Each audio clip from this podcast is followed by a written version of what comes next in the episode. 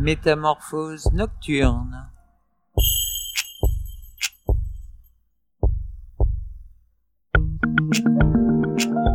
Une émission proposée et présentée par Stéphane-Marie Islam Lezèbre. Des invités pour présenter leurs activités culturelles, artistiques ou des professionnels de la nuit.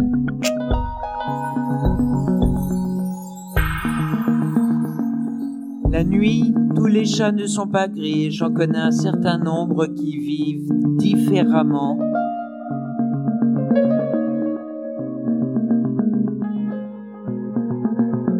Alors, soyez à l'écoute. Vous êtes dans Métamorphose nocturne.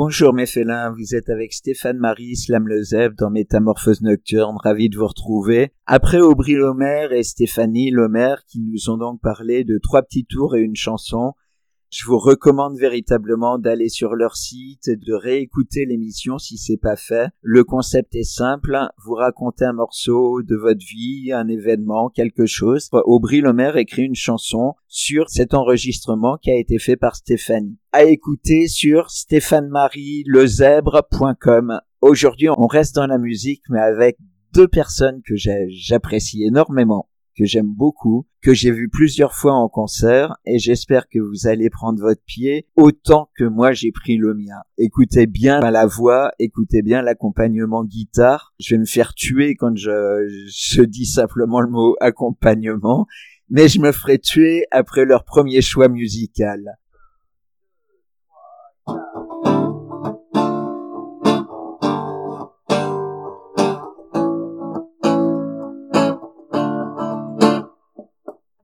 You downstairs in the bar and her.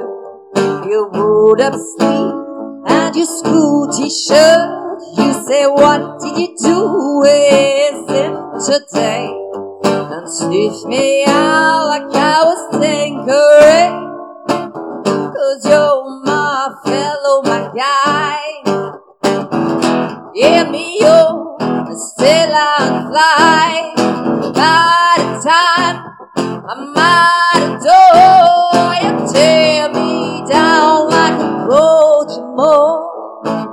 I cheated myself like I knew I would. I told you I was trouble. Well, you know, said I'm no good. upstairs in bed with my ex-boy. He's in the place, but I can't get joy. Sinking on you in a final throw. This is where my buzzer go. Run out to meet your sheep and Peter. You say where we're married, cause you're not Peter. There'll be no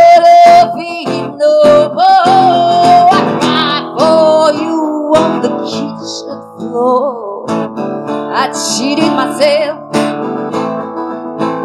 like I knew I would.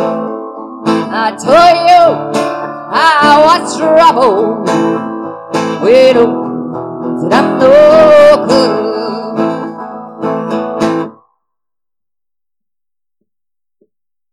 Sweet Union, Jamaica and Spain. We like how we were king. I'm in the tub, you on the seat. Lick your lips as I soak my feet. Then you notice little capital. My stomach drop in my culture. You struck and it's the what's in. I cheated myself like I knew I would. I told you I was trouble, you know said I'm good. I cheated myself like I knew I would. I told you I was trouble. You know, said I'm no good.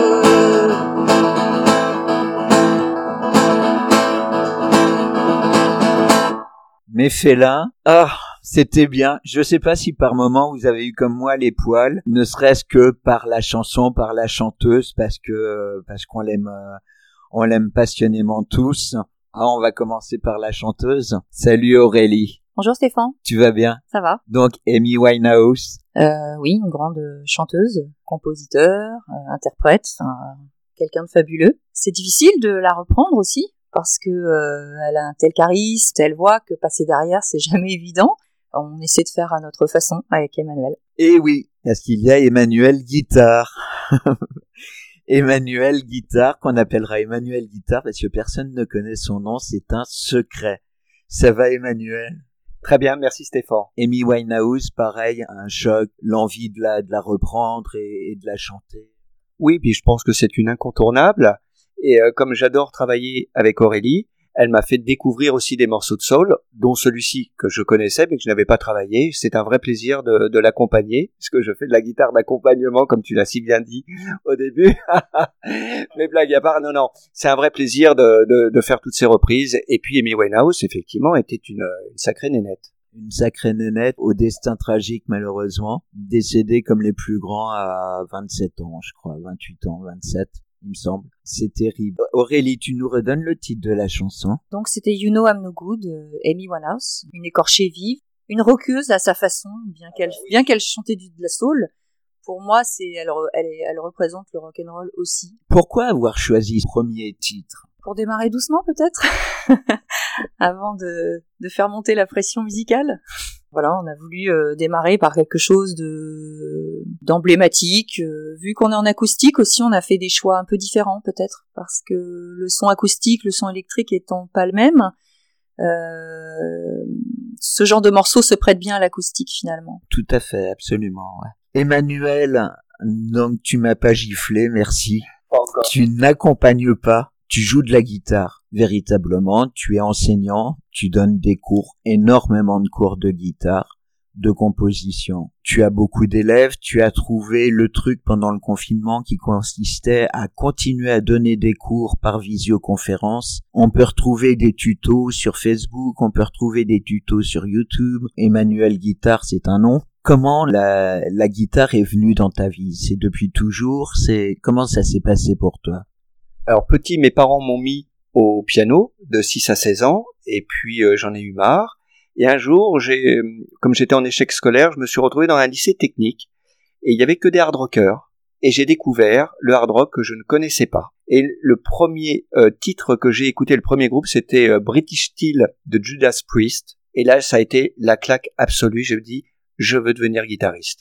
Donc j'ai dit à mes parents que je voulais devenir guitariste, qui m'ont dit, bien sûr, passe ton bac d'abord. Et euh, j'ai travaillé dur euh, à partir de 17 ans et j'ai travaillé, travaillé, travaillé, travaillé, mais l'école s'en est ressentie. J'étais en échec scolaire et j'ai intégré une école de musique en tant qu'élève. J'ai travaillé, travaillé encore dur et le professeur m'a demandé de prendre son job parce qu'il partait à la retraite. Donc j'ai été euh, enseignant pendant un an dans cette école de musique et puis après la guitare m'a plus jamais quitté.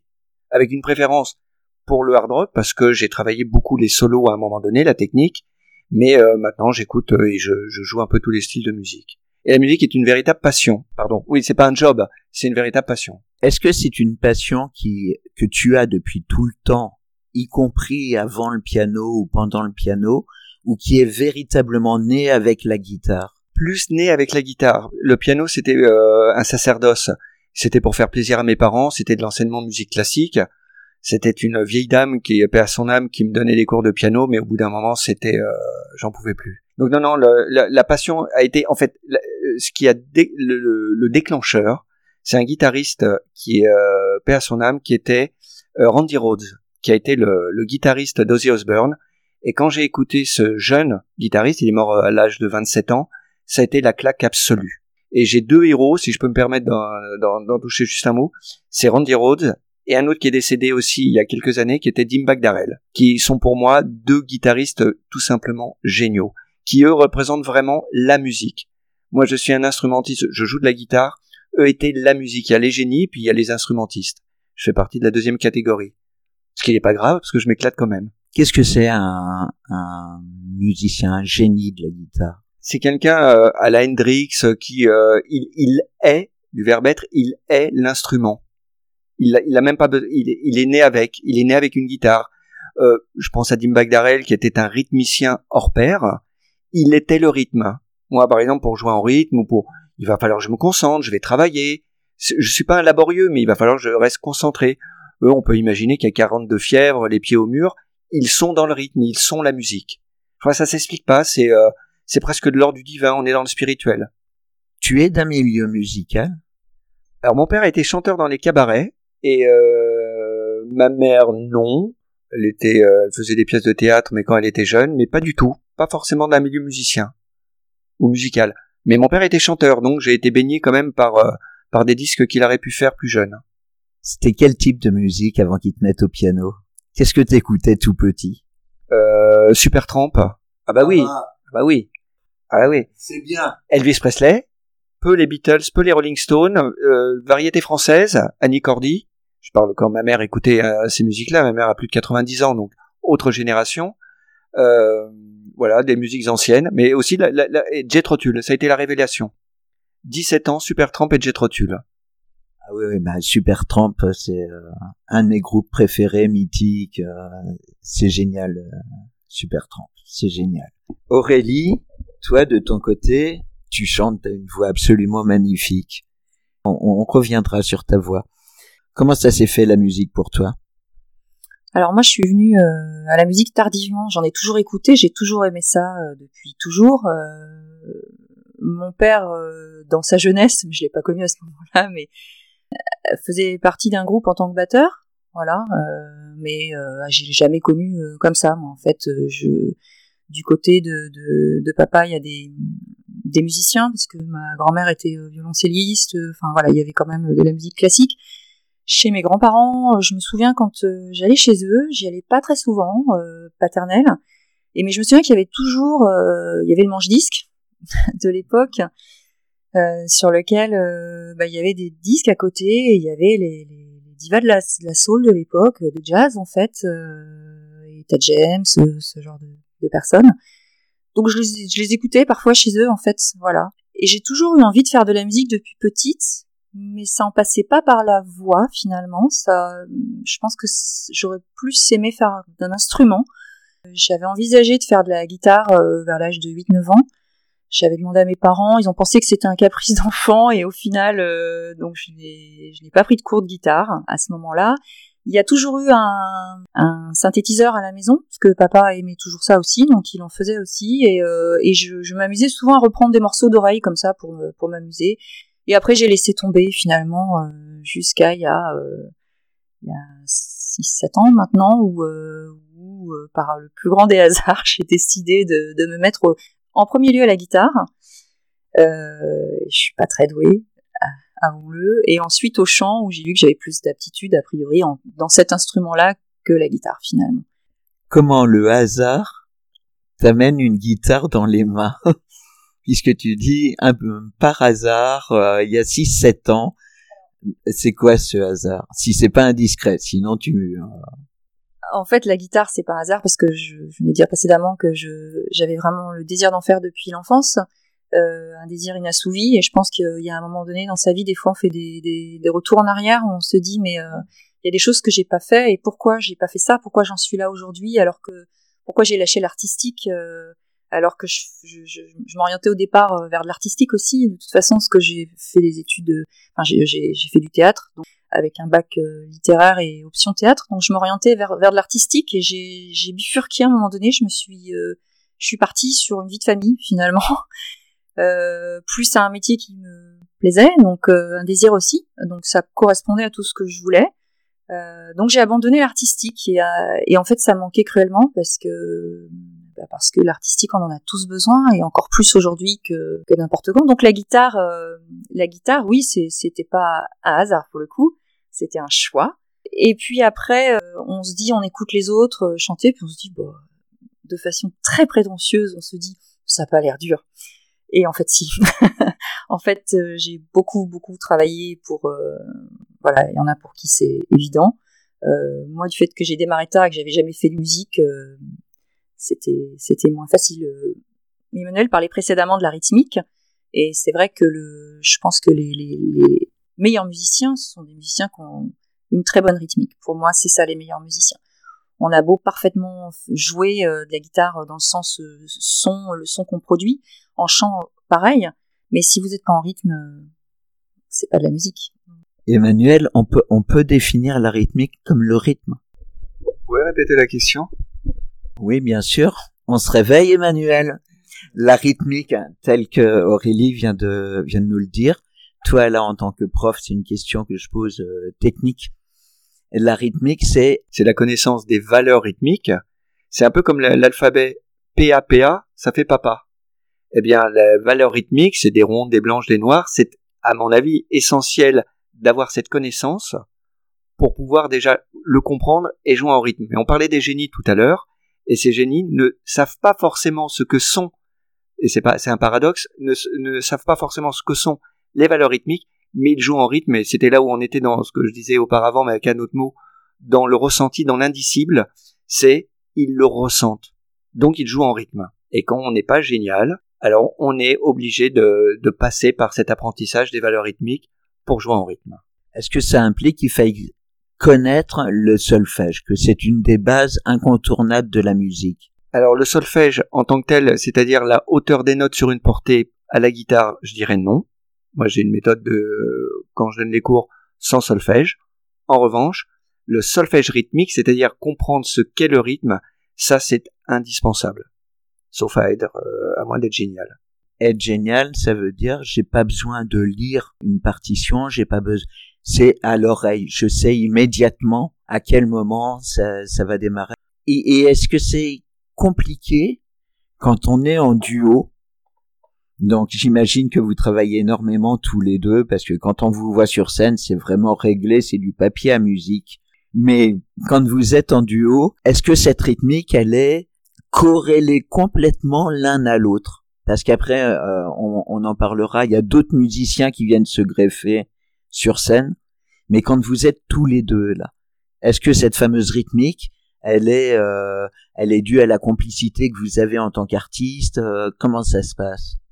Le mot complicité, je pense que c'est euh, un mot qui résume bien. Quand, quand on s'est connu avec Aurélie, ça a matché tout de suite. On a joué, ça a sonné. Après, on a, on a travaillé quand même les morceaux. Il faut les écouter, mais on les adapte. Mais on va pas jouer stricto sensu ou stricto sensu, pardon, le morceau tel que tel que le disque. On se suit on se suit, c'est-à-dire euh, Aurélie part, on peut très bien se décaler quand il n'y a pas de boîte à rythme, et euh, mais on, se suit. Donc ça match. Mais ça match parce qu'on s'est bien entendu, et on en revient à ces, à ces choses indicibles. C'est on sait pas pourquoi ça match. C'est comme ça. Mais pas les phéromones au sens sexuel du terme, hein, bien évidemment. Non, non, les phéromones au sens de la communication. Le système phéromonal. Vous êtes des abeilles de la musique. Aurélie, tu abondes, c'est également de la complicité il y a des choses en plus, il y a comment ça se passe? Oui, je pense que c'est vrai qu'avec Emmanuel, quand on a fait connaissance, qu'on se connaissait pas du tout, hein, ça a été là aussi, enfin c'est par les réseaux sociaux et en fait, euh, enfin par d'autres personnes aussi interposées, ça a matché tout de suite. On peut pas l'expliquer. Chacun a ses expériences de groupe. Il y a des gens avec qui ça marche et d'autres avec qui ça marche pas c'est pas une question de, technique pour le coup. Vous pouvez tomber avec des gens qui ont une très bonne technique, mais il n'y a pas de, il n'y a pas cette dimension qui est, euh, comme disait Emmanuel tout à l'heure, plus spirituelle finalement ou plus, elle n'est pas explicable cette dimension. Et c'est vrai que nous deux, quand on travaille ensemble, ça, on va assez vite finalement. Euh, on se voit assez peu. On a, même, on manque de temps pour se voir plus euh, tous les deux pour pour travailler. On aimerait, je pense, chacun travailler plus encore que ce que l'on fait. Euh, c'est ouais, c'est pas explicable. Cette dimension, euh, elle est ailleurs. Et entre nous, ça a fonctionné en tant que duo. Et tout de suite, je pense, ça a été une évidence. En plus, on était assez connectés aussi au niveau euh, musical, ce qui est important aussi. Emmanuel a, une partie, euh, je pense, euh, dimension plus métal, moi peut-être plus soul. Donc finalement, l'association des deux fait qu'on se retrouve sur des morceaux euh, soul, hard rock. C'est vrai que c'est assez éclectique finalement. notre, nos choix de morceaux, ils sont, ils sont assez variés finalement. Il y a un peu de tout. Tout à fait. Et c'est, c'est un des grands plaisirs d'aller vous voir en concert. C'est que chacun peut y trouver son compte. Sur la totalité, parce que c'est vraiment de qualité. Mais en termes d'éclectisme musical, comme tu dis si bien, c'est vrai que chacun peut à un moment choper la chanson qui va lui filer des frissons. Oui, oui, tout à fait. Je suis, je suis assez, enfin, c'est ce qu'on voulait donner dans un premier temps. Après, on évolue, on est, on va peut-être évoluer vers autre chose tous les deux, mais euh, pour l'instant, euh, voilà, c'est ce qu'on voulait rendre. Euh, on, c'est notre, notre but, c'était de donner du bonheur aux gens et que les gens sortent avec la patate et le, et le sourire aux lèvres, finalement. Merci. Ben, c'est le cas. Emmanuel, t'es dans le dans le même ressenti. Tout à fait. Et puis on s'éclate surtout. On s'éclate. Qu'il y ait 10 personnes, 30 personnes ou 50 personnes, on s'éclate. Et je crois que c'est ça. C'est si vous prenez euh, du plaisir à jouer, je pense que forcément la personne en face le ressent. Si vous vous ennuyez en jouant, ben ça va pas, ça va pas communiquer c'est idiot, hein, mais enfin c'est euh, c'est une porte ouverte, hein, c'est impensif que, que, que je lance, mais voilà, on s'éclate vraiment, on s'éclate vraiment, on mouille la chemise. Eh ben on mouille la chemise. Deuxième morceau, ça va être quoi, Aurélie, ça va être alors c'est, on reste toujours dans quelque chose de très doux et très acoustique. Euh, c'est euh, un grand classique finalement, Bob Dylan, Knocking on Heaven's Door. Peut-être écho en ce moment, je sais pas, peut-être l'a pas, on l'a pas encore joué. Voilà, on va le faire pour la première fois. On, l'avait euh, abordé en concert euh, parfaitement.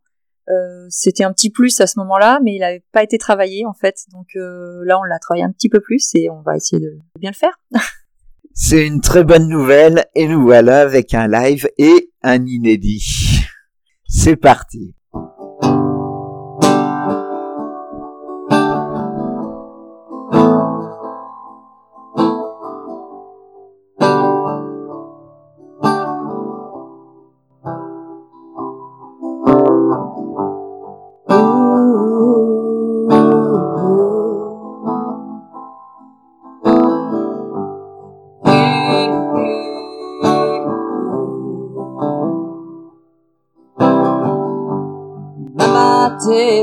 Dispatch of me. I can't use it anymore. It's getting dark, too dark to see. I feel like I'm knocking on heaven's door. No, no, knocking on heaven's door. No, no, knocking on heaven's door. No, no, knocking on heaven's door. No, no, knocking on heaven's door. Mama put my gun to the ground.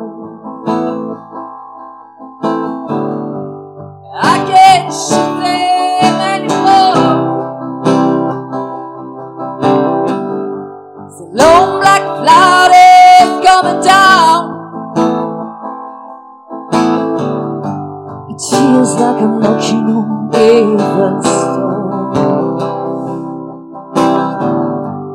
No, no, knocking on heaven's door.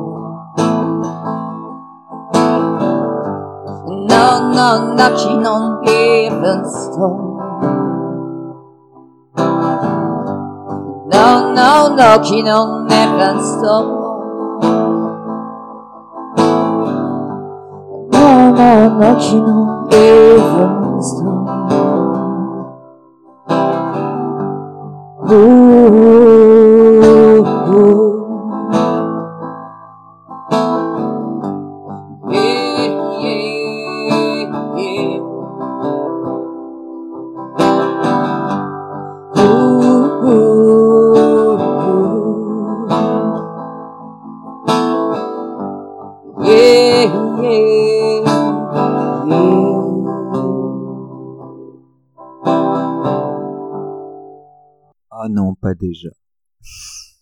C'est trop court.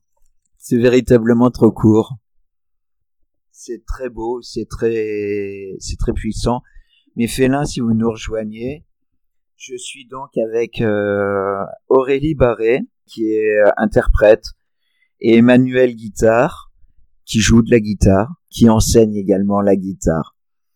Un choix comme euh, comme comme cette chanson qui était Merci parce qu'elle était super bien interprétée. Et je vous regardais là, Emmanuel, t'as les yeux fermés, puis t'as as ton visage qui bouge.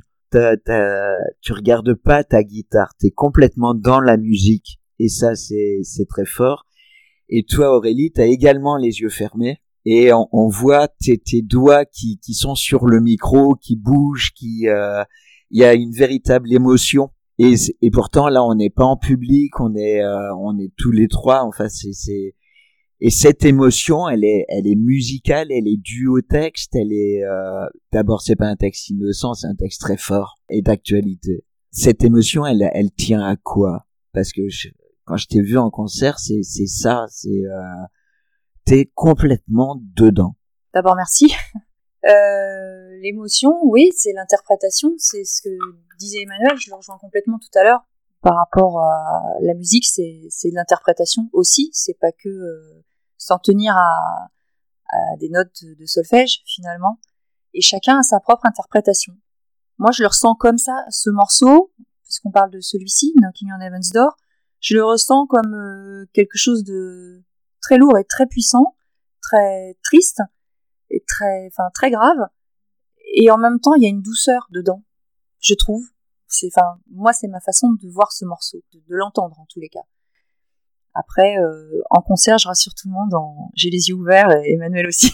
ah, pas tout le temps. Non, non, non, non, non. Il y a des moments où tu as, les yeux fermés et tu nous fais vivre donc les, les chansons avec aussi toute ton intériorité, tout ce que tu peux mettre, toi, sur scène, avec le public, et en même temps, par moment, te recentrer complètement sur le texte, sur la musique et sur tes musiciens. Est-ce que tu le vis comme ça vraiment? Euh, Oui, j'aime bien euh, partager avec le public, mais c'est, je, pense que chaque euh, musicien, qu'il soit chanteur ou guitariste, bassiste, batteur, euh, flûtiste, il met sa son émotion interne, enfin intérieure plutôt. Il met, il met un peu de soi. Sinon, c'est un copier-coller. Et du coup, ça n'a absolument aucun intérêt. Emmanuel, donc toi, t'étais, je disais au début, les yeux fermés, vraiment dans la musique, mais il n'y a pas que, enfin, tout, tout est musical. Je veux pas dire d'erreur, je vais essayer de minimiser mes âneries. Tout est musical. Elle a, quand tu fermes tes yeux, qu'est-ce que t'écoutes le plus? C'est la voix d'Aurélie? C'est ce que tu fais, toi, avec tes dix doigts? C'est comment ça se passe dans ta tête et, dans tes émotions? Alors, je ferme déjà les yeux pour me concentrer. D'ailleurs, j'avais pas jamais pu devenir euh, chanteur parce que regarder le public, c'est quelque chose qui m'est très très difficile par timidité je suis un vrai timide, pas timide euh, lorsqu'on parle tous les deux, hein, mais euh, timide euh, dans la vie en général. Donc ça m'a été très très difficile de regarder un public, et parce que là tu te livres à nu, tu parlais d'intériorité, là on se livre vraiment. Donc déjà de fermer les yeux me permet de me couper un petit peu, et surtout de rester extrêmement concentré sur deux choses. Le rythme, on en revient au mot la rythmique, et effectivement la voix d'Aurélie pour pouvoir me positionner. Si par exemple on joue sans batteur ou sans batterie, il est presque humain de se décaler en rythme. Donc ça c'est pas bien grave. Le tout c'est de se suivre et pour rester le, plus concentré. Mais ça c'est euh, personnel. J'ai besoin de fermer les yeux. C'est plus facile pour moi. J'arrive à, mieux entendre le rythme, à mieux entendre les vibrations avec les, yeux fermés. C'est juste comme un totem. C'est je me, je me concentre sur quelque chose et fermer les yeux. Donc j'arrive à bon an mal an à pas trop regarder la guitare. Donc puis si je me trompe, c'est pas bien grave. Ça reste que de la musique. Là, j'ai une question qui me vient. Il, vous arrive d'improviser? Spontanément, je dirais non. Spontanément, je dirais non parce que une musique, par exemple, tu as le, le début, le milieu, la fin. Ça voudrait dire improviser, ça voudrait dire sauter un couplet, ça voudrait dire euh, changer euh, les paroles. Alors ça, c'est Aurélie va te répondre pour ça. Moi, je, je touche quasiment à rien. Enfin, je, je fais ma partie. Je me laisse peu de latitude, très peu de latitude, pour justement pouvoir euh, essayer de faire quel, le, entre guillemets quelque chose le mieux possible, le plus parfait possible. Mais tu n'as pas envie par moment de euh, de reprendre des notes et de les jouer, euh, de les jouer différemment deux, trois fois de suite. C'est pas du free jazz, mais d'être un peu dans cet esprit du jazz où on peut s'envoler euh, une minute, deux minutes, et puis on revient à la compo. Euh, non, toi non. Alors, ah bah Aurélie me dit si, mais alors eh ben, j'ai plus de mémoire.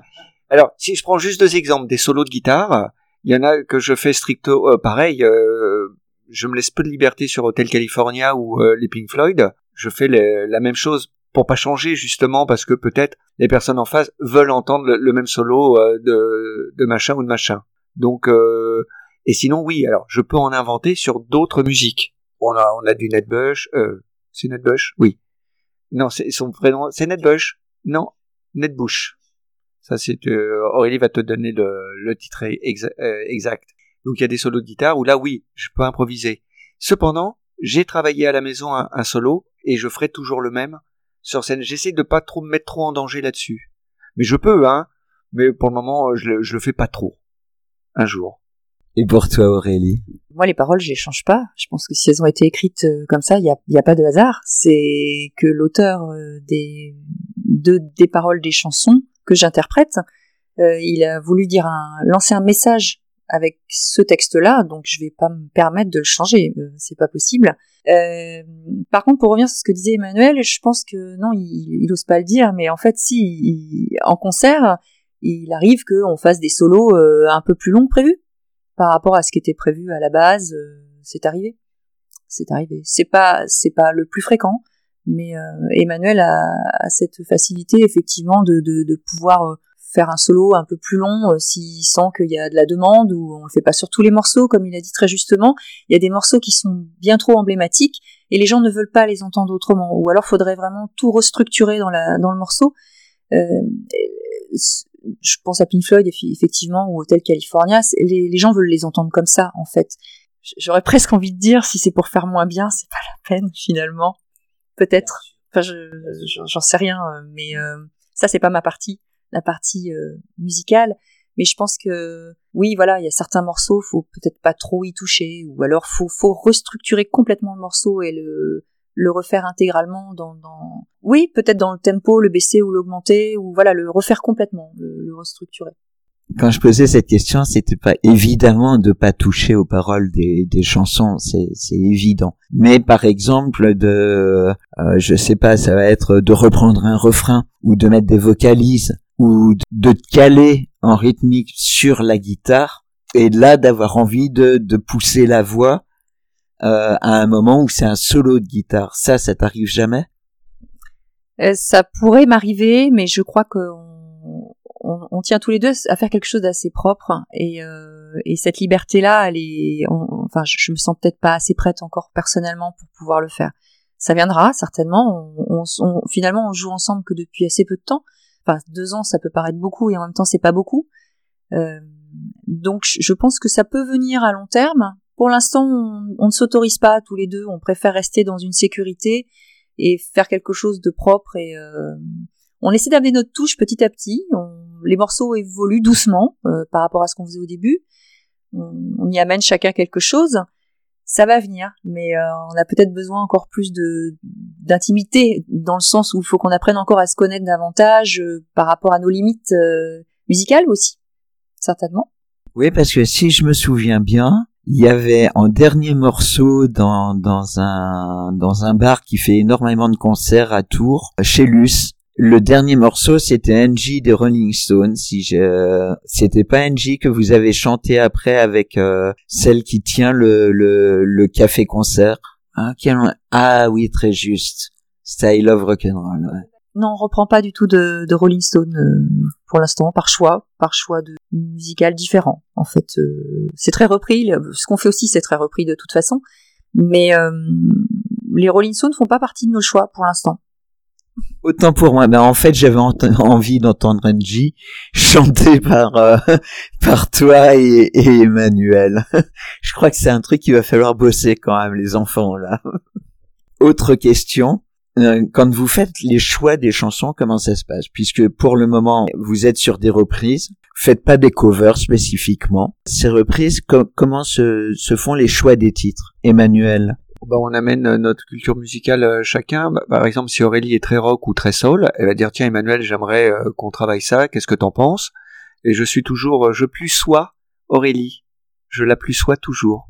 Et inversement, je lui, je lui dis tiens moi j'aimerais bien faire ceci ou cela. On le fait rapidement à la sèche ou par exemple tous les deux très rapidement. Et si le morceau match très rapide, couplet refrain c'est bon. Après on le travaille et on le poursuit mais c'est un oui c'est un travail collaboratif c'est euh, on amène euh, chaque fois elle va m'envoyer tiens Manu est-ce que tu voudrais qu'on travaille ça? Ou moi je lui dis est-ce qu'on peut travailler ça? Elle me dit oui c'est bien non c'est pas bien on change de tonalité on essaye comme ceci puis voilà. Ok, donc ça peut même se passer par euh, je t'envoie une proposition via un texto et on embauche chacun de notre côté.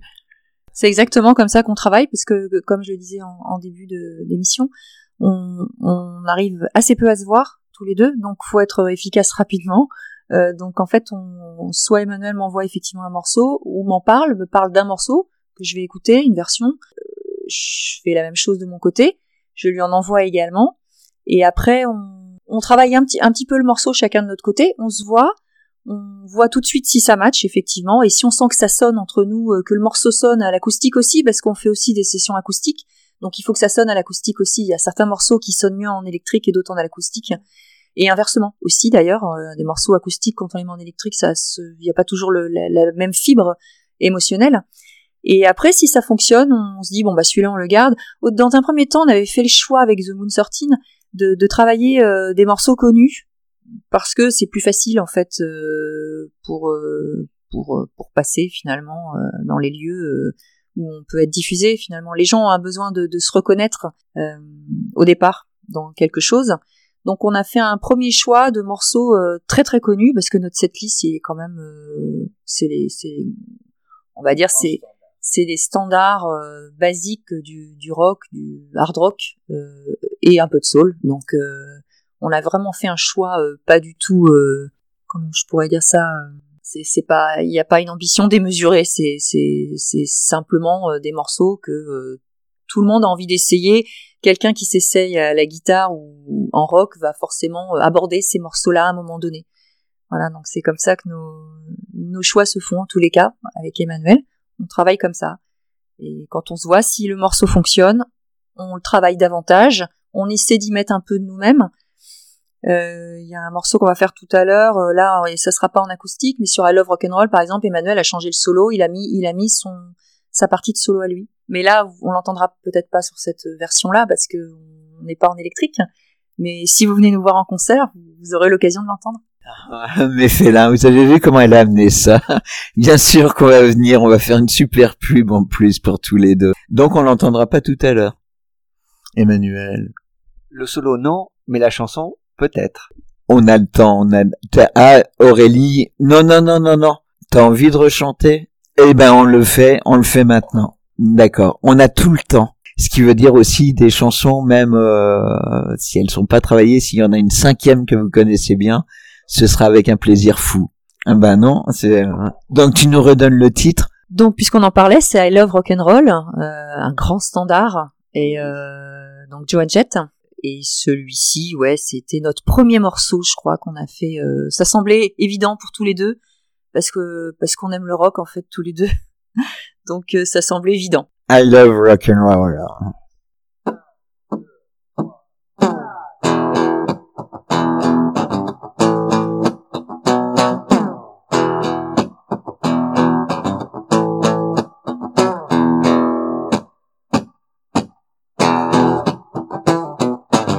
So we dancing there by the record machine. Must have been about seventeen. The beat is going strong.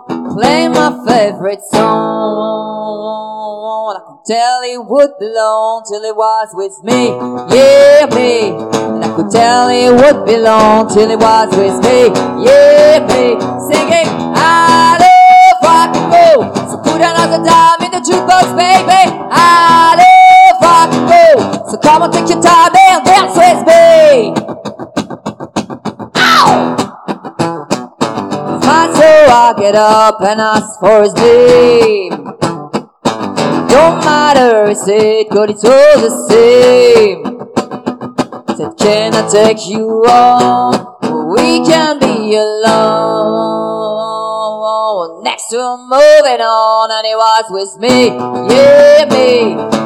To moving on, and he was with me, yeah, me. Singing, I love rock and roll. So put another dime in the jukebox, baby. I love rock and roll. So come on, take your time and dance with me.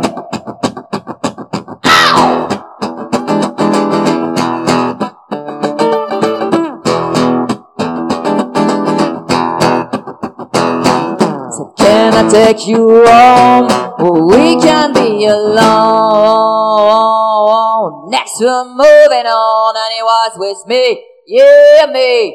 And we'll be moving on and singing that same old song, yeah with me.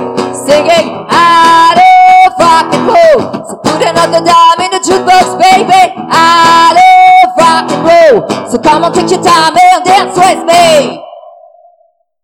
Euh, la fin, la fin est trop trop dure. La fin est, il faut, il faut un solo avec ça. Il faut, je sais pas, il y a quelque chose à faire. Emmanuel a un grand sourire, Aurélie également. Emmanuel, quand tu donnes tes cours de guitare, t'as- donc toi, tu as une façon très particulière d'appréhender. euh, Tu formalises pas les cours comme, euh, enfin, si par exemple j'ai envie de, de venir prendre des cours avec toi, j'ai jamais fait de guitare, c'est possible. C'est pas la peine d'avoir 5 ans et de dire tu seras le petit génie du siècle. Quel que soit l'âge, c'est possible. Je sais pas lire la musique, c'est possible. Comment euh, comment se fait tout comment se fait tout ça? Alors, je me suis spécialisé dans la méthode d'apprentissage pour les enfants à partir de 6 ans, ados, adultes, spécialement débutants. Euh, méthode euh, de guitare d'apprentissage sans solfège. On dédramatise tout. Tout est simple. C'est toujours simple. Et en fait, je, m'adapte, bien sûr, à l'élève et non l'inverse. C'est pas l'enfant ou l'élève qui s'adapte à moi. Alors, il se trouve que j'ai une patience infinie, mais je le fais pas exprès, c'est-à-dire je le travaille pas. Je suis extrêmement patient, donc je peux répéter mille fois, deux mille fois. Quand je répète un milliard de fois et que l'élève n'a pas compris, à partir de là, je dois changer de métier. Pour le moment, je reste encore dans l'enseignement de la musique. Et je suis très heureux. C'est quelque chose que tu, tu feras tout le temps? Ah bah oui, euh, d'abord je sais faire que ça. Euh, donc euh, oui, oui, puis je ne vois pas faire autre chose surtout. Et puis jouer, euh, ce que j'aime, bien évidemment, c'est jouer dans les bars, les scènes, s'il y a des scènes où on peut se produire, c'est jouer. Il y a deux choses. Il y a les cours d'un côté l'après-midi, et le soir, c'est c'est le rock dans les bars ou dans dans d'autres lieux. Tu joues, vous jouez uniquement en binôme ou tu joues avec d'autres groupes? À ce jour, c'est en binôme avec Aurélie. Mais j'ai joué auparavant dans, dans des groupes de rock, même des groupes punk, quand j'étais bien plus jeune, et c'était un très très bon souvenir. J'avais 19 ans. Et là, non, j'ai eu un grand grand temps où euh, je n'ai rien fait euh, musicalement. J'avais une société de référencement, donc quelque chose qui n'avait rien à voir avec la musique. Et quand la société a été bouclée, j'ai il n'y a pas de hasard, hein, il n'y a que des rencontres, hein, comme on dit. Et euh, donc on s'est rencontré avec Aurélie, ça m'a remis le pied à l'étrier. Aurélie me dit, j'aimerais trouver un, un guitariste ou un musicien pour m'accompagner. Et j'ai dit, ben moi je suis, euh, je suis partant. Et ça, et on a, on a monté quelque chose rapidement. Comme te disait Aurélie, on a chacun un job. Et malheureusement, on n'a pas le temps de se voir comme on aimerait se voir. Et on fait avec. Et on, essaie de le faire le mieux possible. Et pour vos auditeurs, auditrices qui viendraient nous voir, ils seront pas déçus parce qu'il y a beaucoup d'énergie. Je crois que ce qui nous caractérise, c'est euh, l'énergie en fait. On donne. Mais Félin, ça je peux vous garantir qu'effectivement, sur scène, c'est euh, c'est assez impressionnant. Aurélie est déjà physiquement euh, quelqu'un d'assez impressionnant. Elle est, euh, comment vous la décrire? Elle est grande, jolie, avec des cheveux longs, et quand elle se lâche sur scène, euh, ça part dans, ça part pas dans tous les sens. C'est pas du n'importe quoi, mais par contre ça part. Voilà, c'est euh, c'est envoyé. Et Emmanuel euh, également. Alors Emmanuel sur scène est en kilt. Tu peux nous raconter ça ou c'est aussi un secret? Avant, on va dire j'étais en jean basket et Aurélie, comme euh, tu l'as très bien décrite, elle, euh, elle, elle est voyante, elle se voit au sens euh, noble du terme. hein. Et moi, à côté, on a rédigé un hobbit, parce que je suis bien plus petit qu'elle, mais qu'importe. Et je me suis dit, bon, bah, au moins pour faire la balance, il n'y a pas 36 000 solutions pour nous. C'est soit on est en costume, soit, et donc j'ai pris l'option kilt, et puis je trouve d'abord c'est un, c'est un bel accessoire. C'est, euh, la, jupe pour homme, je trouve ça très élégant et je suis très à l'aise avec, tout simplement. Et je trouve que c'est bien, ça, ça donne un look très rock et c'est, je trouve ça très homogène. Aurélie, c'est toi qui as cousu le tilt. Emmanuel a pas besoin de moi, je crois. oui, moi c'est vrai que je, je, tenais à ce qu'il est. Emmanuel, il est timide, réservé et il avait tendance à se planquer derrière moi parce qu'effectivement je suis très grande et, du coup il se planquait un peu derrière on l'entendait quand même hein, mais musicalement mais euh, on le voyait pas je trouvais à mon sens. Et euh, voilà donc il a trouvé tout seul hein, cette nuit hein, il a pas besoin de moi hein, il est assez grand et, autonome. Au départ on est un duo. The Moon Sorting c'est un duo. Et, et j'étais pas la chanteuse avec son guitariste. Je voulais pas de ça. Pour moi c'était clair. Je l'ai dit tout de suite à Emmanuel on est un duo. Donc qui dit duo dit au même niveau Bon, souvent la configuration des lieux où on se produit euh, fait que c'est des petites scènes, des petits endroits, donc euh, il est souvent en retrait évidemment parce que le guitariste est rarement devant le chanteur. Et, et du coup, fallait qu'on le voit quand même. Donc c'est vrai qu'il s'est retrouvé plusieurs fois, il était vraiment planqué derrière parce que je le cachais en fait, hein, simplement. Et moi, ça me gênait. J'avais envie qu'on le. C'est nous deux quoi. C'est c'est pas moi la chanteuse avec euh, son musicien. J'ai pas cette prétention. D'abord, on travaille ensemble, on fait tout ensemble, et je pense que musicalement, on, faut qu'on soit au même niveau. Et voilà, c'était l'occasion. Après, c'est vrai, euh, comme évoqué en début d'émission, euh, d'autres musiciens nous rejoignent aussi, parfois, parce que euh, on en a eu le désir, surtout Emmanuel, pour qu'il puisse un peu plus s'éclater, j'ai envie de dire, parce que il était un peu contraint du fait d'être seul avec sa guitare à m'accompagner. il était un peu contraint dans sa fonction de juste de rythmique finalement. Il avait envie de pouvoir proposer autre chose avec sa guitare. Et cette autre chose, ça fait que la dernière fois que je vous ai vu, vous aviez une nouvelle bassiste. Il y avait un autre guitariste électrique. Il y avait un batteur? Non, il n'y a, y a pas de batteur hein, dans votre formation. Mais donc il y avait guitariste électrique et une nouvelle bassiste. Est-ce que c'est une formation? On va parler du nom du binôme parce que je trouve ça c'est une très jolie histoire. Mais est-ce que cette formation maintenant elle est de quatre, euh, enfin une interprète, euh, une chanteuse et trois musiciens, où il y a le binôme et puis viennent se greffer de temps en temps des artistes avec vous. Pour les gens qui commencent à nous connaître un peu, on est on est un duo à la base, on s'est fait connaître comme ça. Maintenant, effectivement, on a une bassiste qui nous a rejoint, on est très content. C'est quelqu'un de, de super la problématique, c'est qu'elle appartient aussi à d'autres groupes, donc euh, on, est voilà, elle, a ses, propres compos, ses propres projets personnels ailleurs. Donc euh, nous, on est un projet en plus. Enfin, je pense que c'est comme ça que ça avait été évoqué. Pour nous, elle fait partie du groupe, mais c'est vrai que je pense qu'après, en fonction des disponibilités, euh, il y aura pas forcément toujours le, le quatuor comme c'était euh, le cas quand, quand, tu es venu nous voir. il est probable que dans le futur, on continue toujours de se produire à deux ou à trois ou en fonction, parce que l'autre guitariste également euh, fait partie d'un autre groupe. En fait, fait partie de mon premier groupe. Voilà, j'ai débuté avec eux en tant que choriste et j'avais quelques morceaux avec eux. Donc il, nous rejoint ponctuellement en fonction de ses disponibilités aussi. Nous, on aime bien avoir d'autres musiciens avec nous parce que ça nous permet d'offrir un, un, concert de, de, qualité supérieure en termes de musique par rapport à, à la variété des sons qu'on peut proposer, qui peut être plus intéressante et, et plus enrichissante à notre sens. Euh, maintenant, on fait en fonction des disponibilités de chacun, des possibilités de chacun, et euh, voilà. Mais pour nous, oui, la, la bassiste fait partie de notre groupe. Et pour toi, ça a été un vrai plus. C'était à ta demande alors. Disons que euh, étant tout seul pour remplir l'espace sonore, c'est à un moment donné c'est un peu compliqué. T'es obligé d'être, euh, de, faire beaucoup de bruit. Que dès que t'as un autre instrumentiste, euh, la guitare peut passer légèrement, elle peut être plus discrète pour que la voix passe de nouveau par dessus. C'est très très compliqué d'être. Enfin, je trouvais que c'était très très compliqué. Cependant, Aurélie a dit une chose très importante. Effectivement, on est un noyau, donc quiconque peut se greffer sur nous. Du moment que ça match déjà nous à deux ça pourra que matcher avec d'autres personnes euh, alentour. Et notre chance, c'est que ça ne t'a pas échappé, on a plus 20 ans, donc il n'y a pas de guerre d'ego entre nous. Et ça, c'est euh, fondamental. C'est-à-dire, Aurélie effectivement avait toujours dit, je ne suis pas la chanteuse et toi t'es l'accompagnateur. Nous sommes un duo et ça a toujours été son son son fer de lance et j'avais trouvé ça vraiment bien. Donc pas de guerre d'ego et euh, bah, c'est déjà vachement plus confortable. Oui, tout à fait. Ça me fait penser à Anne Passeo, euh, qui est une batteuse euh, extraordinaire et, et que j'avais interviewée et Anne Passeo qui a travaillé avec les plus grands au monde quoi c'est vraiment une batteuse française incroyable et sur scène la formation est en demi-cercle. Donc c'est pas euh, la batteuse, on met la batterie devant et puis euh, elle se lâche. Non, non, la formation est complètement en demi-cercle. Quoi qu'il arrive, ce qui veut dire qu'on voit tout le monde. Et ça, c'est vrai que c'est bien quand on cherche pas le musicien derrière le chanteur, quand on cherche pas le, bassiste planqué. Euh, c'est c'est vraiment un plus pour le public un plus très important. Et le kilt, du coup, t'a donné cette assurance et, t'a fait euh, revenir plus avant sur scène?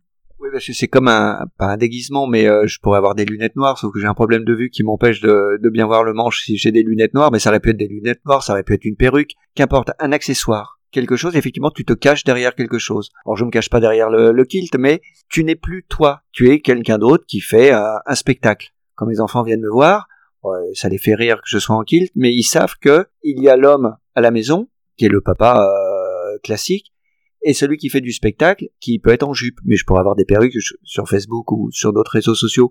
Je peux faire des, vidéos où je peux me, je peux me grimer, etc. Mais c'est, c'est pas moi, c'est quelqu'un d'autre. Et d'ailleurs, c'est plus facile pour moi de faire le clown ou même de, de converser, de parler, de faire même un, un, monologue si je suis grimé. Parce que voilà, t'as une sorte de transposition. C'est pas toi, tu ne te dévoiles pas en fait t'as as ce fameux masque de l'apparence, euh, tu te caches derrière quelque chose. Tu es véritablement intimide.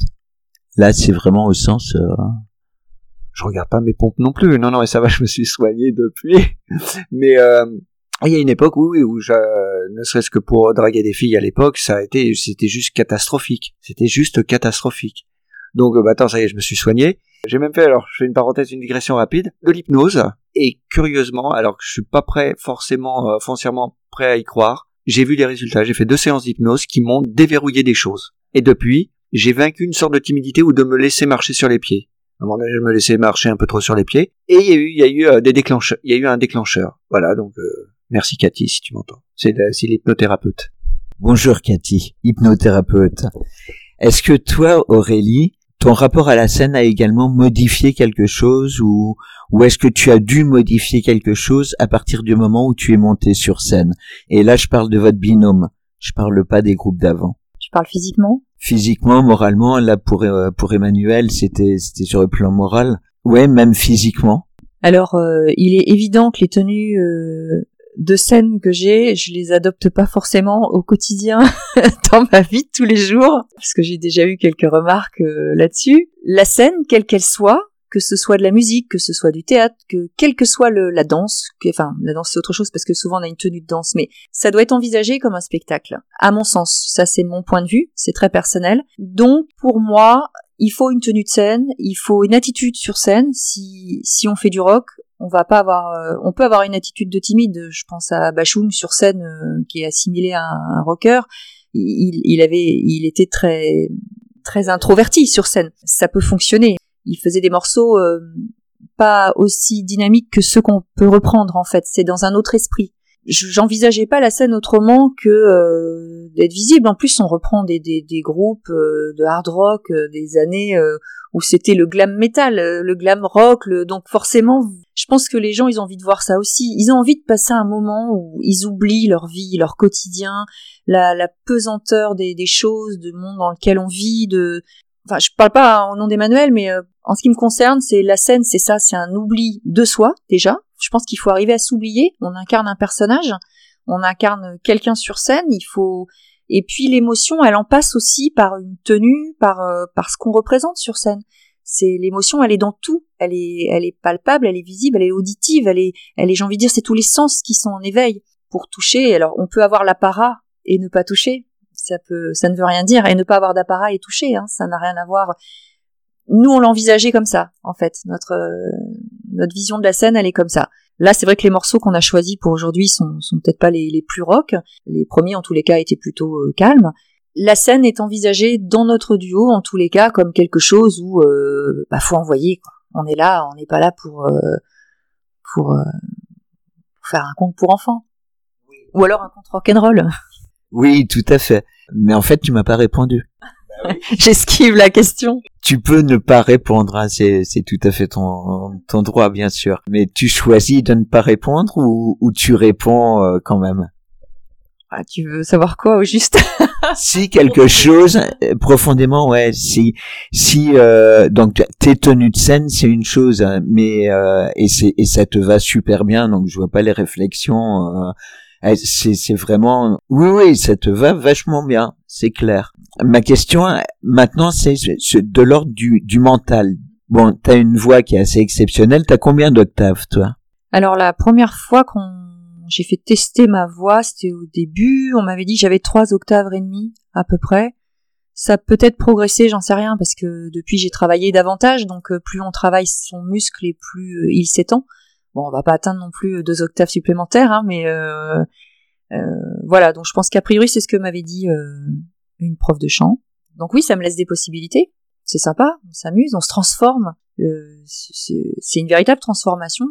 Je, je disais précédemment que j'avais fait du théâtre et ça me fait vraiment penser au théâtre en fait. La scène c'est du théâtre et donc euh, moi je m'oublie en tant que personne et j'incarne un personnage. Enfin, je l'envisage comme ça. Donc avec le, côté mental, les émotions aussi. C'est une sorte de dédoublement. euh, c'est schizophrénique finalement. Et je pense qu'il y a beaucoup de chanteurs. Enfin, je parle peut-être au nom des autres. Je, je sais pas si j'ai le droit. Tu fais de la scène aussi. Je pense que il y a pour être chanteur, faut être schizophrène. Faut, faut, se dédoubler, quoi. Euh, sinon, on est trop, comme dit Emmanuel, moi je suis terrorisée avant de rentrer sur scène. Alors on me dit, mais ça se voit pas. Parce qu'une fois que c'est parti, c'est parti. Tous les gens qui font un peu de scène le savent. Mais, euh, mais avant ça, euh, même avant l'interview, euh, tout à l'heure, j'étais stressée. Ça fait deux jours, trois jours que je suis stressée, que j'ai mal au ventre, que j'embête tout le monde à la maison, parce que j'ai l'interview et que ça me rend malade. Et voilà, c'est euh, c'est tant mieux si ça se voit pas sur scène. Je suis ravie parce que c'est pas le but. hein. Mais effectivement, donc ton mental, euh, t'es dans un autre mental. Ouais, c'est schizophrénique, c'est le terme. Le, le choix, donc votre groupe, The Moonserstein, c'est venu comment ce... Parce que c'est, c'est tellement beau, enfin, tu vas le traduire et puis nous raconter comment est né ce, ce nom, parce que beau, Alors moi j'aime bien les histoires. J'aime bien, euh, j'aime bien que ça ait du sens surtout. Donc il fallait trouver un nom. Euh, faut savoir qu'au départ le groupe s'appelait Blue Moon. Voilà, c'est le même, c'est la même euh, phénomène de Blue Moon, c'est la même signification que The Moon 13 qui veut dire la treizième lune. En fait, euh, treizième lune c'est un phénomène. Alors faut savoir qu'Emmanuel est féru d'astronomie. Donc euh, le premier sens c'est celui-ci. Euh, Enfin j'avais envie toujours d'intégrer euh, mon guitariste.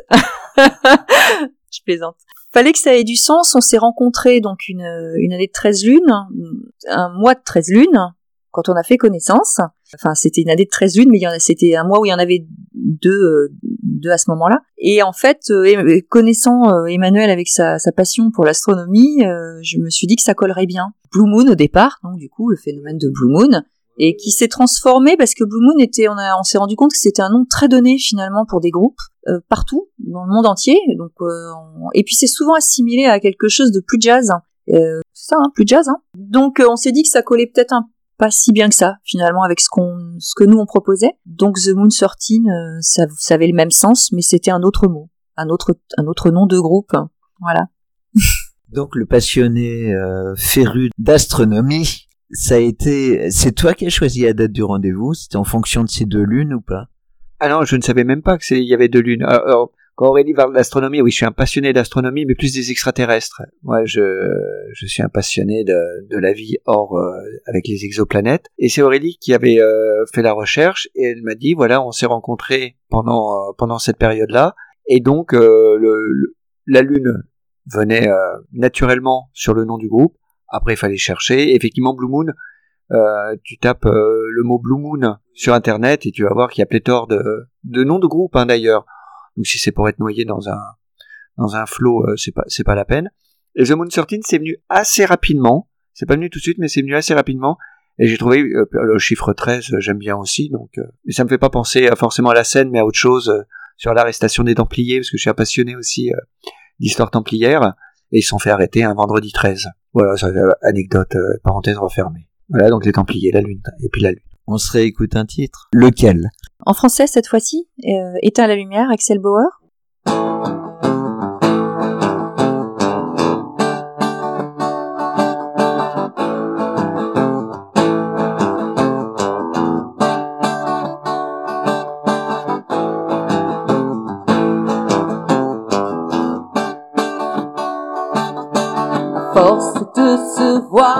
Se voyait plus. À ton vouloir y croire, on croyait plus. Ne me laisse pas si tu n'es pas sûr. Loin, loin de toi, tu me dis tout bas. Cette petite aventure va tourner en déconfiture. Éclaire-moi, éteins la lumière. Montre-moi ton côté sombre. Regarde les ombres qui errent. Cherche un peu de lumière.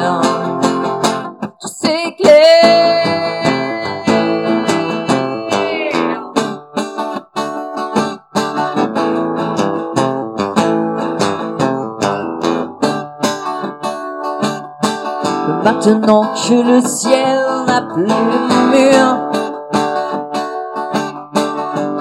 laissons-nous glisser dans l'ouverture. Le cœur si léger, là où je t'emmène, vers l'autre vallée, l'autre domaine. Éteins la lumière nettoie ce qui n'est pas toi. Souffle la poussière sur toi. Éteins la lumière. Montre-moi ton côté sombre. Regarde les ombres qui errent. Cherche un peu de lumière.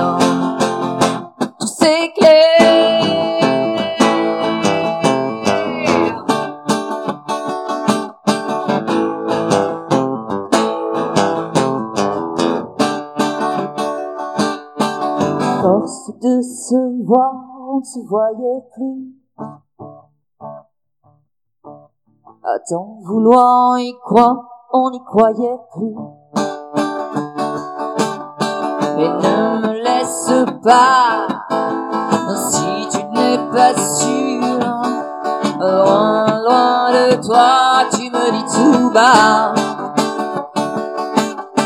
Cette petite aventure en tes confitures. Éclaire-moi, éteins la lumière.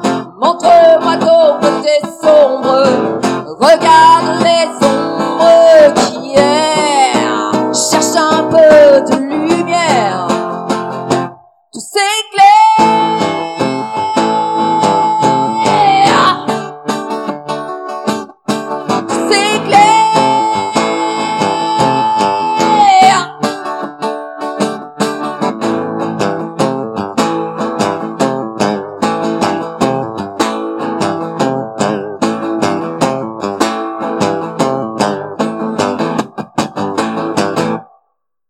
Axel Bauer, merci d'avoir écrit cette chanson. Elle est belle. Et là, je sais pas si tu nous écoutes, mais en tout cas, elle est super bien interprétée. Et euh, éclaire-moi, éteins la lumière, montre-moi ton côté sombre, regarde les ombres qui errent. C'est euh, bah voilà, c'est c'est beau, c'est bien, et c'est merci pour ce choix musical. Quels sont vos projets à tous les deux? Alors on est sur des compos. Aurélie m'a dit euh, bon il faut se bouger. Pons-moi des riffs. Alors voilà donc euh, bah, le confinement a aidé et j'ai euh, j'ai pu avoir un peu plus de temps pour euh, pour composer et j'envoie par bribes à Aurélie des bouts de riffs et elle va voir ceux qui lui plaisent. C'est un peu comme un travail de puzzle. On, prend des bouts de riffs, on va les coller ensemble et puis on va voir ce que ça donne.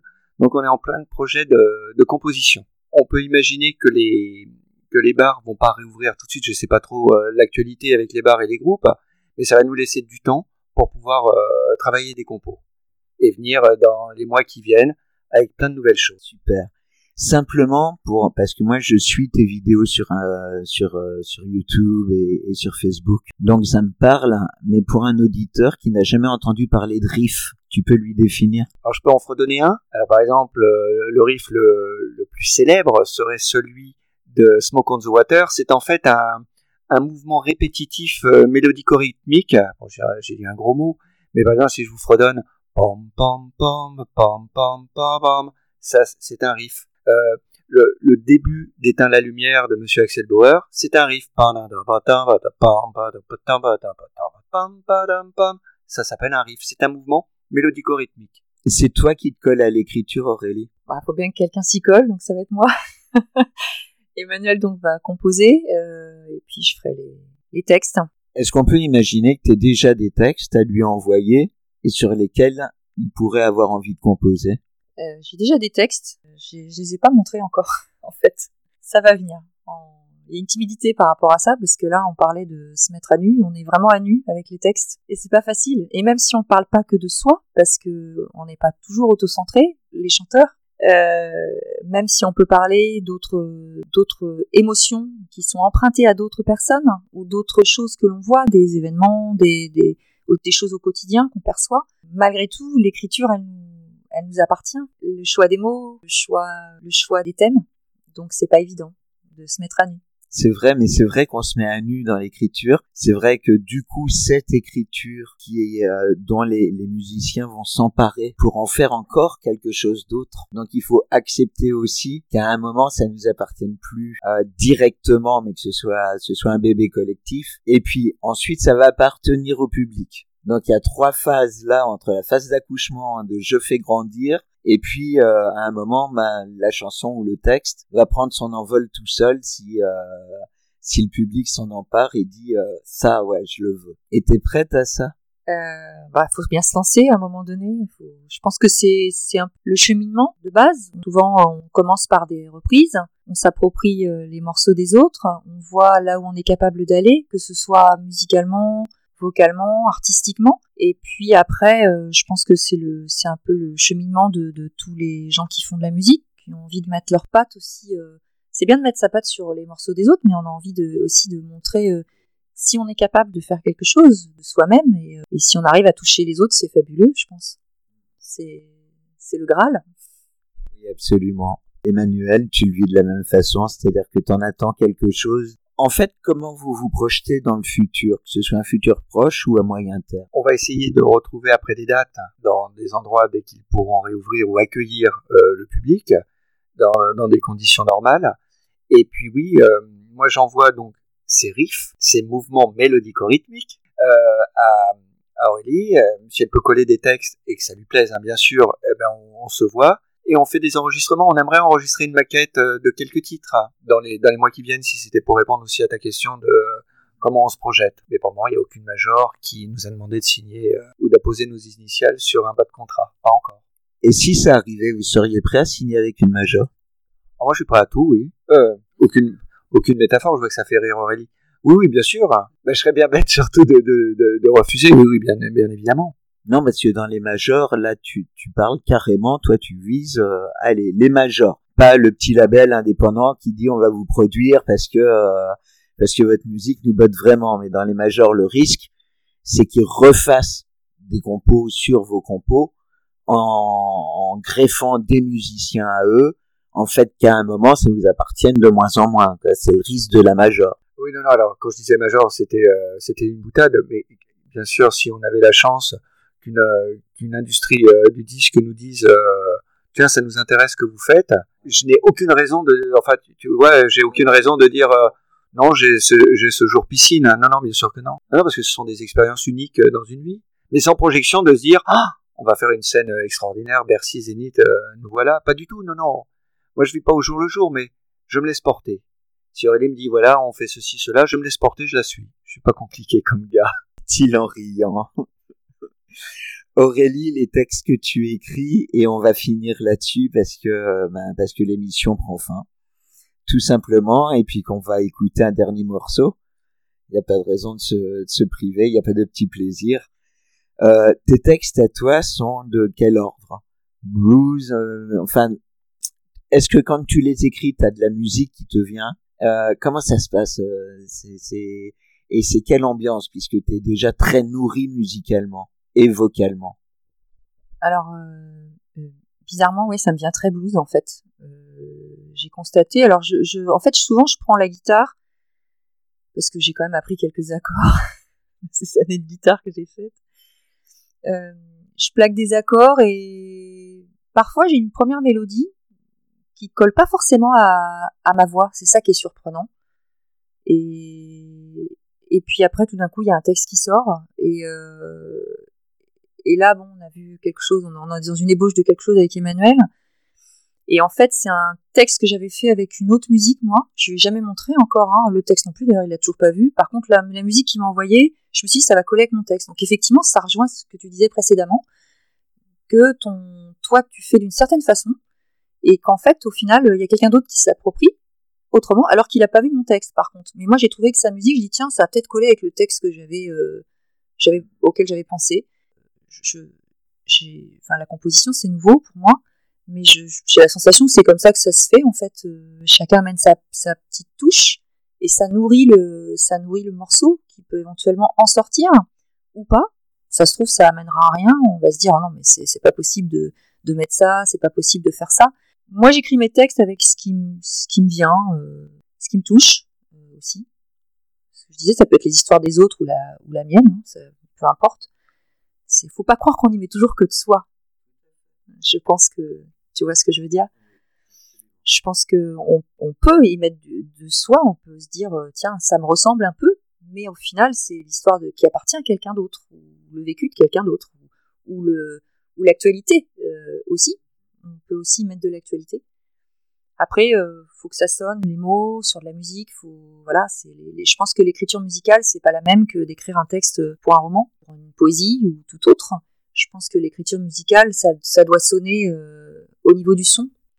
Donc on s'y exerce, on essaie de, de voir ce qu'on peut sortir de nos têtes tous les deux avec nos tripes et on verra ce qui va en sortir, s'il en sort quelque chose on arrive à en faire quelque chose et si on arrive à toucher les autres aussi, peut-être, je sais pas. C'est le futur qu'on envisage pour l'instant, à voir si ça. On va continuer de façon sur nos, reprises, c'est évident.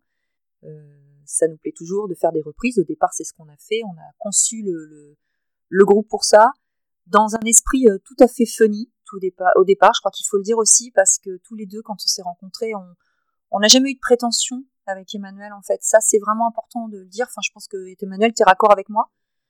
C'est ouais, puis tout tout s'est fait euh, simplement et sans prétention. Et euh, après, si on arrive à toucher un petit peu de personnes, bah, on est super content. C'est ce qui compte, quoi, de, de de se dire que ça ça ça fait écho à d'autres et puis que les gens prennent un plaisir. Euh, la musique, c'est ça doit être du plaisir, non? C'est alors des fois c'est de la tristesse, hein. il y en a qui mettent des morceaux tristes parce qu'ils ont envie d'avoir une émotion triste à ce moment-là, ça peut être aussi de la tristesse, mais c'est du plaisir, quel qu'il soit, c'est un plaisir. Ah oui, oui, tout à fait, tout à fait. Euh, parce que tu voyages en plus énormément, donc tu vas avoir, euh, on peut avoir des couleurs très différentes dans, dans tes textes, de par ta connaissance du monde et, et tous les voyages que tu as été amené à faire. Ces, ces couleurs vont exister bah, j'aimerais bien, oui, pouvoir mettre de la couleur. Euh, c'est beau la couleur, ça, ça amène euh, la diversité. Pour moi, c'est ce qui est le plus important. Euh, c'est vrai que je suis très rock dans ma façon de chanter, d'être, mais au final, ça peut paraître paradoxal, mais j'écoute de tout. En fait, j'écoute tout style musicaux, même ceux que j'affectionne le moins. Je peux entendre quelque chose qui me plaît et qui me parle.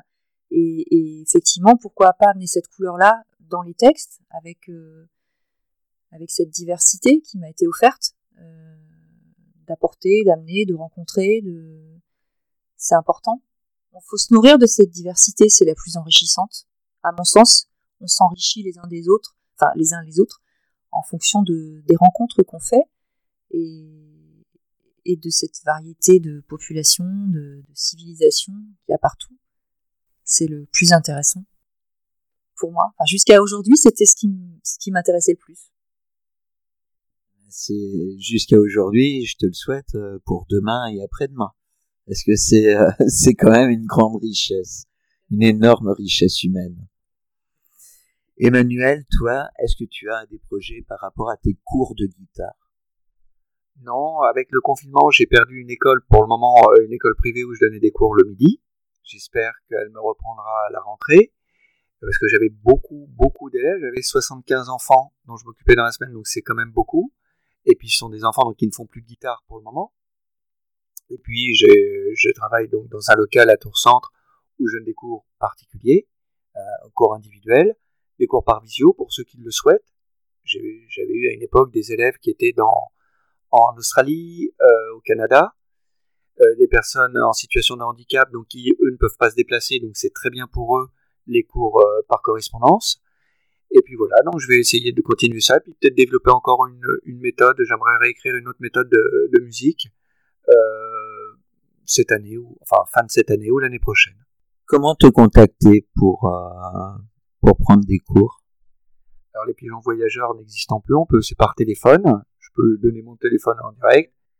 Alors euh, vous pouvez me contacter au 06 16 27 11 39 pour des cours de guitare sans solfège.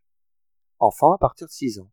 06 16 27 11 39. L'avion va bientôt décoller. Merci de rester assis et de boucler vos ceintures. On se réécoute un morceau. Aurélie, est-ce que toi, il y a nécessité de te joindre ou pas? Et possibilité de le faire ou pas? Non, pas spécialement. Donc, s'il y avait euh, des questions ou des, des, des, choses que des auditeurs voudraient, voudraient connaître, ils s'adressent à Emmanuel. Alors, ils peuvent aller sur notre page euh, Facebook. On a, on a un lien Facebook, euh, The Moon Sortine. On a une page Instagram aussi, euh, The Moon Sortine. Donc, s'il y a des questions éventuelles, des personnes qui sont intéressées par nos concerts et qui veulent nous contacter pour qu'on puisse se produire, Emmanuel, rappelle-moi le, lien. Tu l'as le lien Facebook? C'est la page The Moon Sortine, ouais. Ouais. Moon, Moon Sortine, arrobase Moon Sortine, je pense. Ouais. Voilà. Et le groupe, donc, c'est The Moon Sortine. Et, euh, et on est tout à fait preneur, effectivement, de, de, concerts. Au contraire, on attend que ça. On a, on a vraiment envie de s'y remettre, là, parce que, mine de rien, ça fait un moment qu'on n'a pas joué en, n'a pas joué sur scène. Et euh, on avait une date de prévue pour la fête de la musique qui a été annulée, euh, parce que la fête de la musique a été annulée de toute façon. Donc, euh, donc voilà, on attend, on attend des dates avec impatience. The Moon 13, soit sur Facebook, soit sur Insta. Et vous avez eu le numéro de, téléphone d'Emmanuel si vous êtes intéressé par des cours, que je vous recommande. Vraiment. Mes félins, je vous embrasse. On se quitte avec un dernier titre, euh, toujours en live, hein, Otis Redding. Ah, tu vas... Ah, The Dock of the Bay. Ah, pareil, c'est un grand morceau, ça. Merci à tous les deux. C'était super. Mes félins, on se retrouve euh, lundi prochain. Toujours des surprises en vue et, et des belles surprises. Je vous embrasse, je vous souhaite une bonne semaine. Aurélie, bonne continuation. Et puis, euh, et puis The Moon Sortine euh, sur scène le plus tôt possible. Oui, tout à fait. Merci à toi pour euh, ton accueil, pour ton émission. Et puis on est ravis euh, d'être là, tous les deux, avec Emmanuel, pour, euh, ton émission. Donc, Métamorphose Nocturne. Ça, c'est sympa comme tout, mais vraiment sympa. Emmanuel, je te dis également bye bye. Et par contre, dès que vous avez une nouvelle actu, soit de rock, vous me faites, enfin de scène avec les reprises, vous me faites passer l'info. Mais par contre, on se revoit a priori la saison prochaine pour vos compos personnels. Avec grand plaisir et encore un grand merci à toi Stéphane de nous avoir invités. C'était moi qui, qui, ai, qui ai pris vraiment du plaisir à vous recevoir tous les deux. C'est parti pour Otis Redding.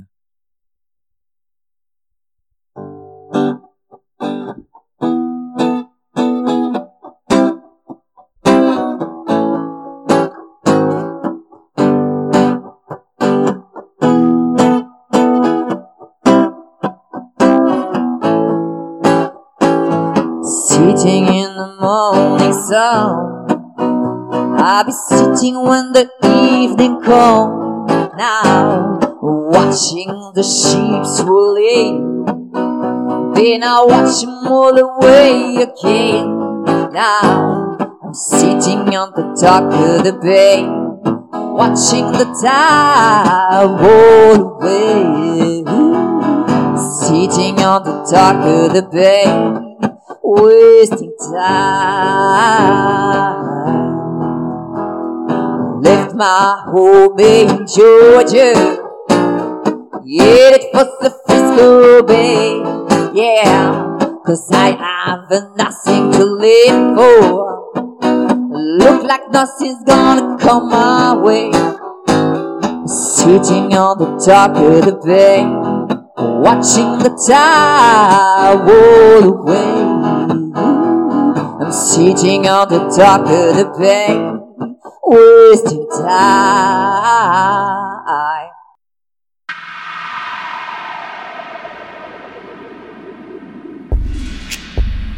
Métamorphose nocturne.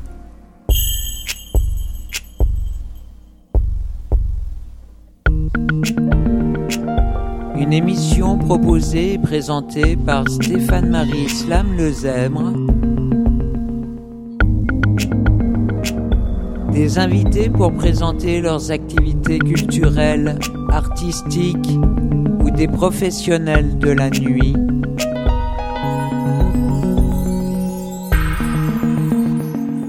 La nuit, tous les chats ne sont pas gris et j'en connais un certain nombre qui vivent différemment.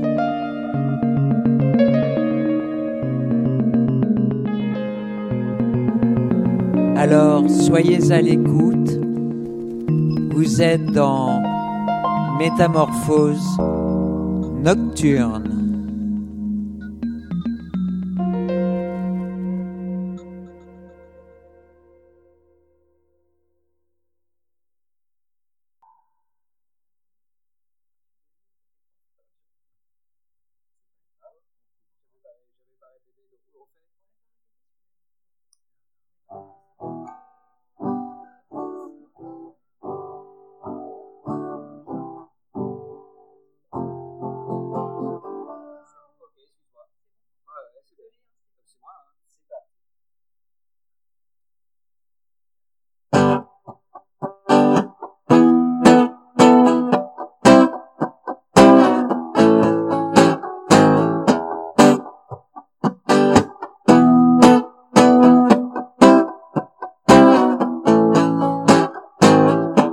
Sitting in the morning sun.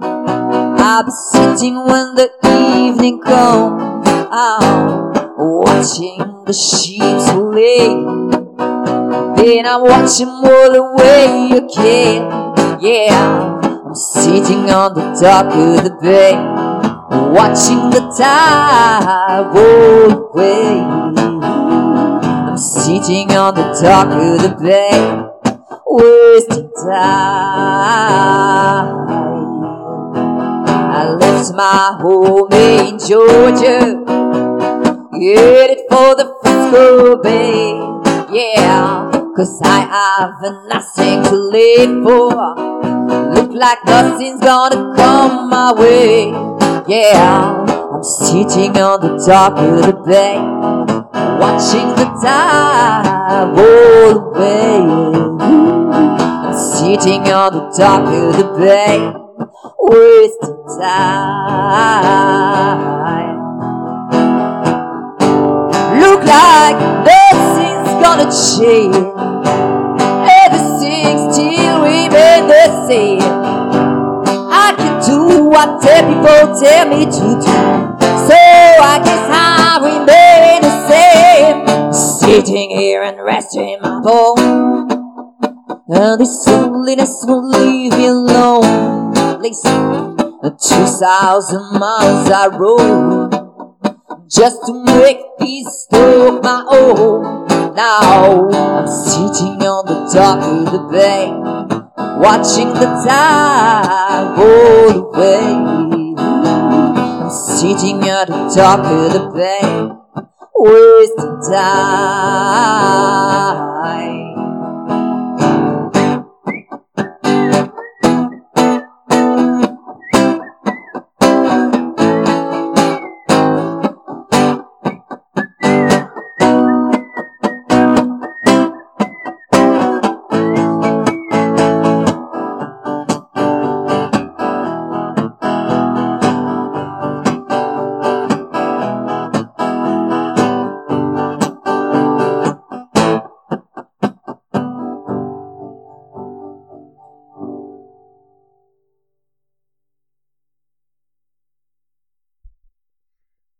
Otis Redding, mes félins, avec The Moon 13. Et tout de suite, générique.